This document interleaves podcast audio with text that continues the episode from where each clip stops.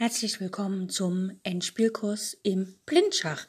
Ich habe die meisten Beispiele aus dem äh, Endspielkurs von Jeremy Sillmann entnommen. Das ist ein Schachbuch. Das nennt sich Vom Anfänger zum Meister. Ein sehr empfehlenswertes Buch. Und ich wünsche euch ganz viel Spaß bei all den Übungen und los geht's!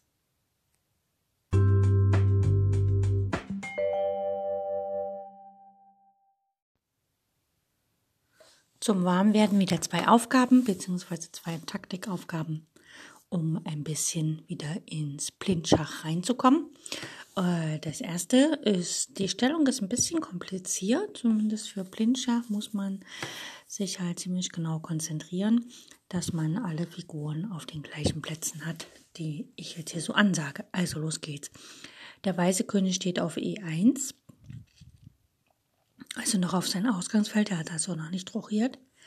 Die weiße Dame auf dem schwarzen Feld D4, ein weißer Turm auf A1, einer auf G1 und ein weißer Läufer auf dem Feld B2. Also der Turm A1, der Läufer auf B2 und die Dame auf D4 stehen auf der langen Diagonale Richtung H8, wo auch der schwarze König steht. Die schwarze Dame steht auf D7, also auf dem weißen Feld. Ein schwarzer Turm auf C8, das ist eine offene Linie, und einer auf F8. Also der schwarze König hat quasi kurz rochiert und steht jetzt auf H8 und sein Turm steht aber immer noch auf F8. Gut. Dann gibt es einen schwarzen Läufer auf D6. Das heißt also, die Dame von D4 kann nicht auf D7 schlagen, weil es gibt einen Läufer auf D6, der dazwischen steht. Und es gibt noch einen schwarzen Springer auf dem Feld E8. Also schwarzer Läufer auf D6 und schwarzer Springer auf E8. Gut. Weiß hat noch ein paar Bauern, die habe ich vergessen zu erzählen. Und zwar hat er einen Bauern auf A4, äh, A3, B4, E3, F2, F5 und H2.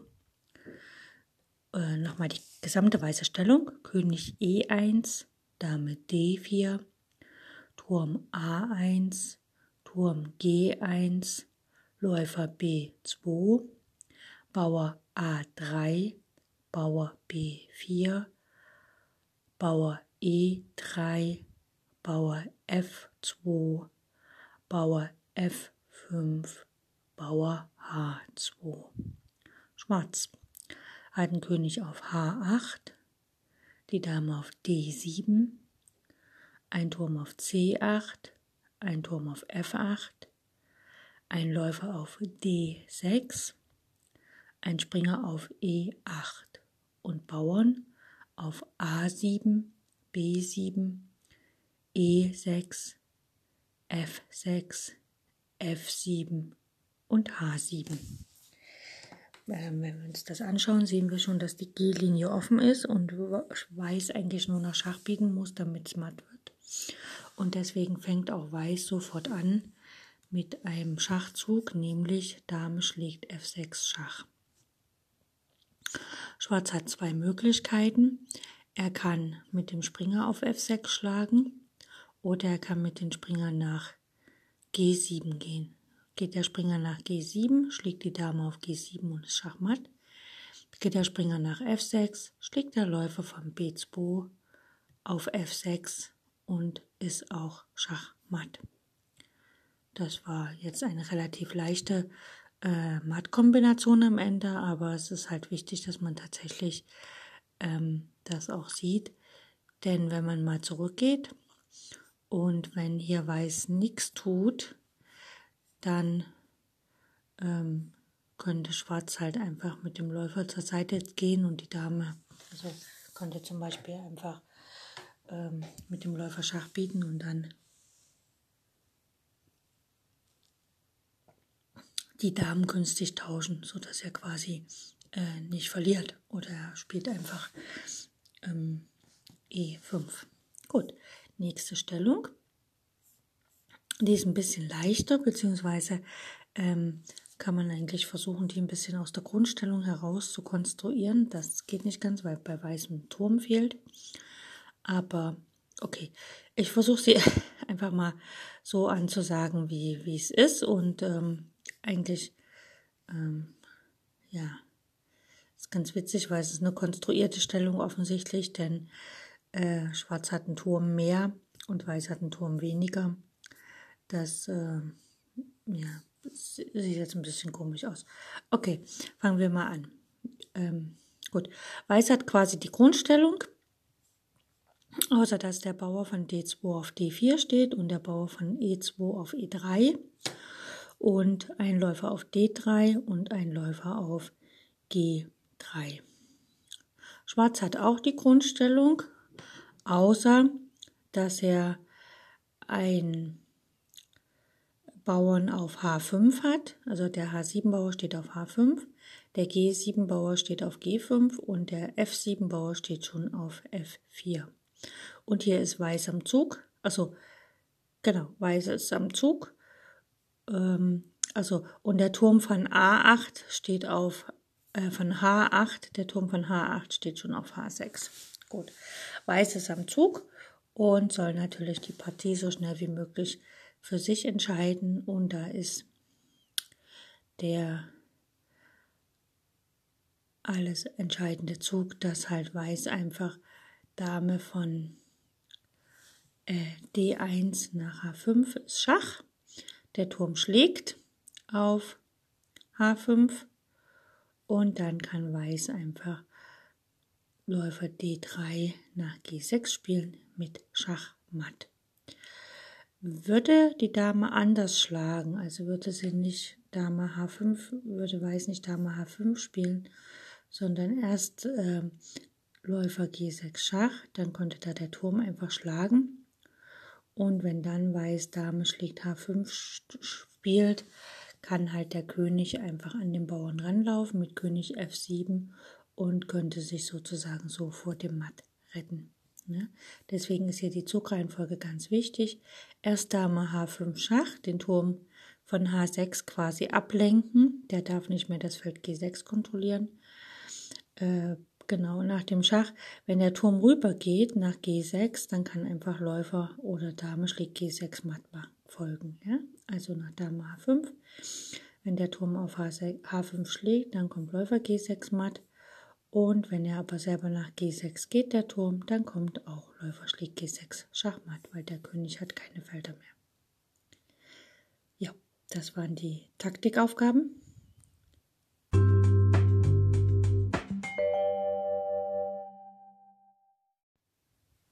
In unserem Endspielkurs geht es heute weiter mit einem Endspiel König und Turm sowie zwei verbundene Bauern gegen König und Turm.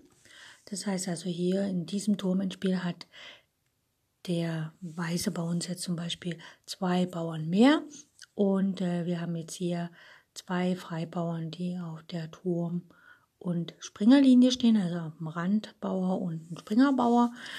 Und ja, die Stellung ist König H2, Turm D5, Bauer G2 und Bauer H5. Die beiden Bauern sind noch nicht direkt verbunden. Also die decken sich noch nicht gegenseitig.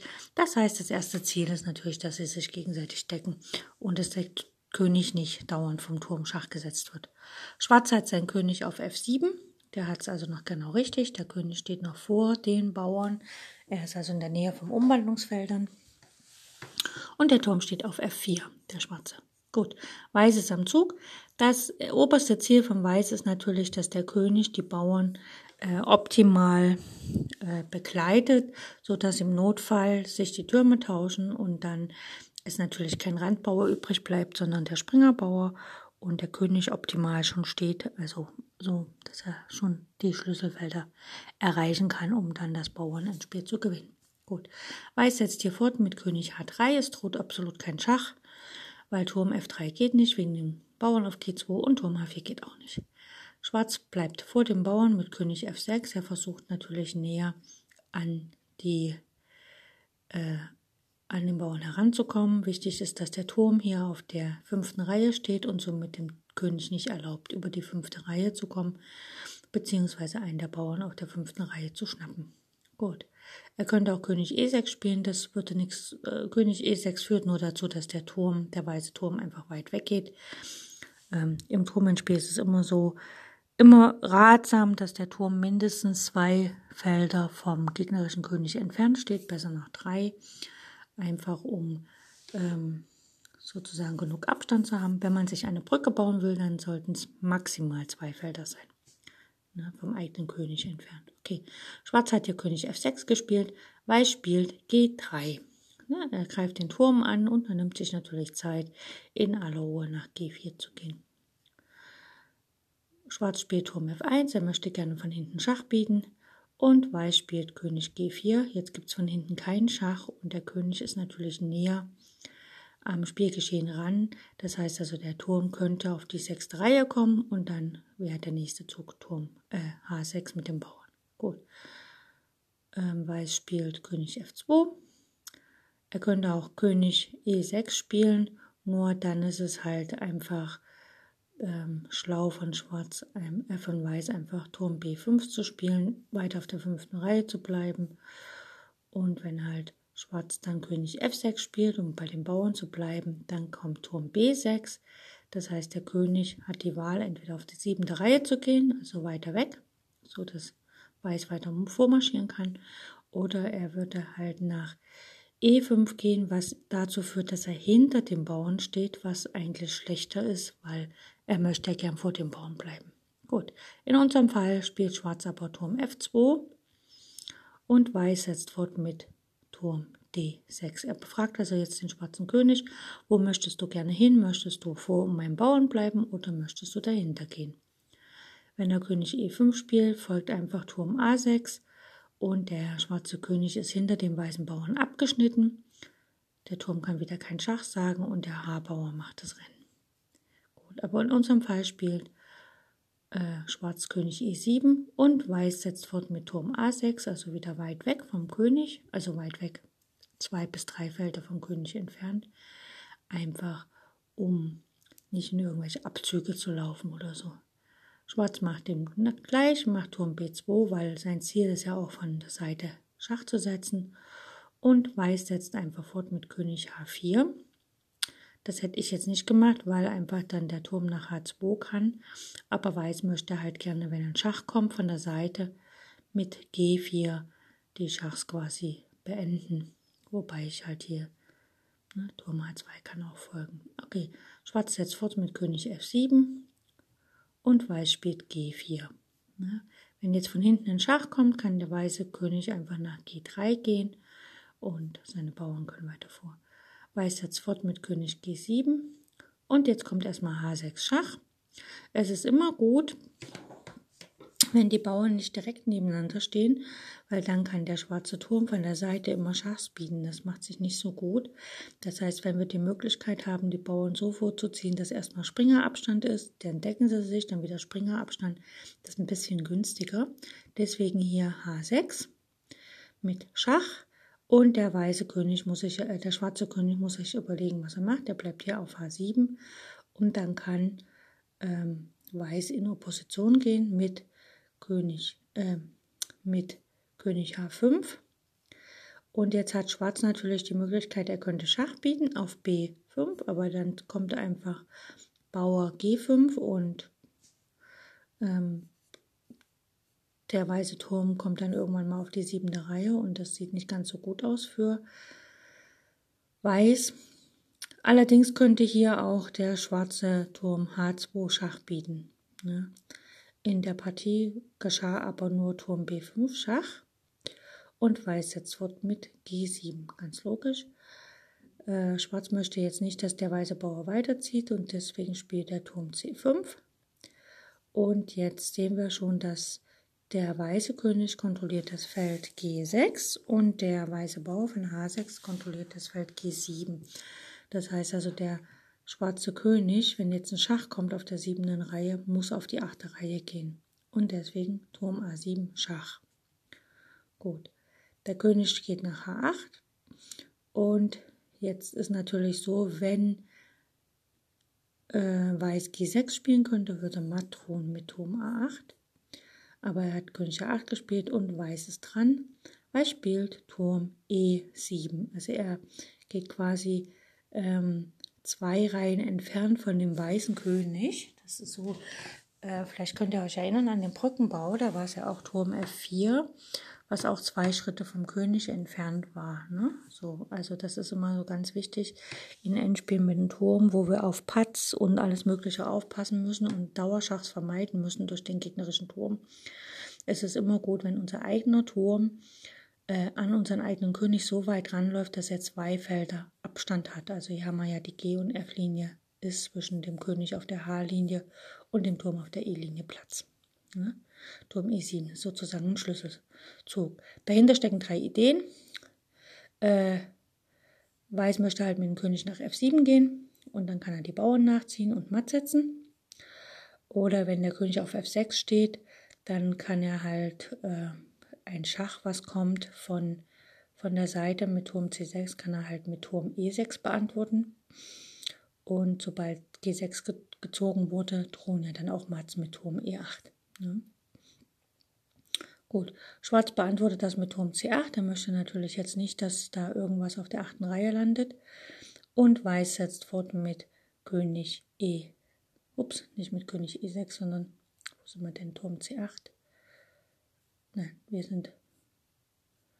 Ups, wir haben hier Turm C8 gespielt. Und jetzt ist Weiß dran und spielt G6. Ne, jetzt kann er sich ja leisten.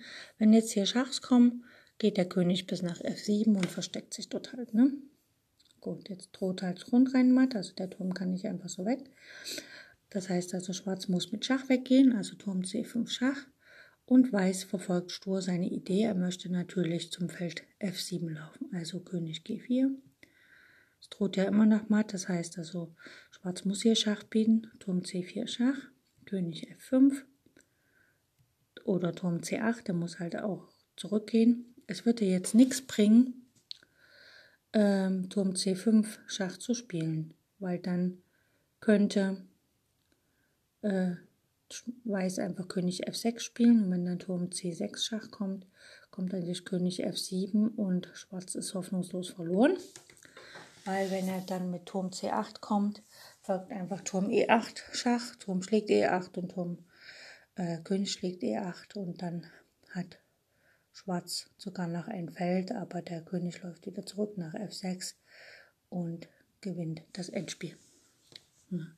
Das heißt also nach König F5 spielt Schwarz hier Turm C8 und Weiß spielt einfach König E6. Ne, er hat ja alle Zeit der Welt nach F7 zu gehen. Schwarz spielt hier Turm A8 und jetzt kann Weiß sogar um genug Abstand zum gegnerischen König zu haben. Ne? Er möchte ja nicht unbedingt nachher nach dem Schlagabtausch auf F8 stehen, weil dann ist ja der schwarze König Patt, sondern er verlagert das alles noch eine Reihe weiter rüber und spielt Turm D7. Ja? Es droht also jetzt König E7 und Turm D8. Gut. Weiß hat keine Schach, äh, Schwarz bietet Schach und der König geht nach F7. Wenn jetzt der Turm Schach bietet, ja, Turm F8 Schach, dann darf Weiß auf F8 nicht schlagen. Das wäre Patt. Das wäre ein Riesenfehler. Das geht also nicht. Also muss er wirklich nach Turm äh, F8 Schach, muss der König nach E7 zurückgehen. Und deswegen ist es so wichtig, dass halt der Turm nicht mehr auf E7, sondern auf D7 steht. Ne? Gut. Also König F7. Und jetzt geht der schwarze Turm nach G8. Es folgt einfach Schach. G7 Schach und der Weiße spielt halt König H7, ist ganz klar. Aber was jetzt halt passiert ist, dass der Weiße äh, kann ja matt drohen, ne? wenn der weiße Turm auf H8 jetzt erscheinen würde, wäre matt. Das heißt, er spielt jetzt Turm E7, um nachher mit Turm E8 nach H8 zu kommen. Schwarz spielt Turm A8 und Weiß spielt Turm E8, um auf H8 matt zu setzen. Wenn jetzt hier der Schach kommt, Turm A7 Schach, spielt Weiß einfach König F8. Und egal, was Schwarz jetzt im nächsten Zug macht, es sei denn, er bietet Schach, er kann ja Schach bieten. Aber selbst wenn er Schach bietet, nimmt der König einfach den Turm auf F7 raus und Weiß kann nach dem Bauern auf H6 schlagen und das ist äh, Schwarz und das ist sozusagen kein Patt. Also im nächsten Zug wird eingezogen und dann ist die Partie gewonnen. Soweit zum Endspiel Turm gegen Turm mit zwei verbundenen Freibauern. Hm, es ist eigentlich äh, ein Geduldsspiel. Man muss halt viel Geduld haben und immer darauf achten, dass man nicht Patt setzt.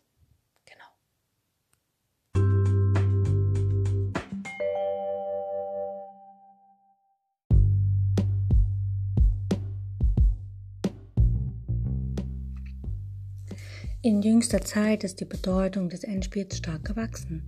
Das Reglement von Turnieren hat sich wesentlich verändert. Partien werden heute kaum noch vertagt. Die häusliche Analyse fällt weg.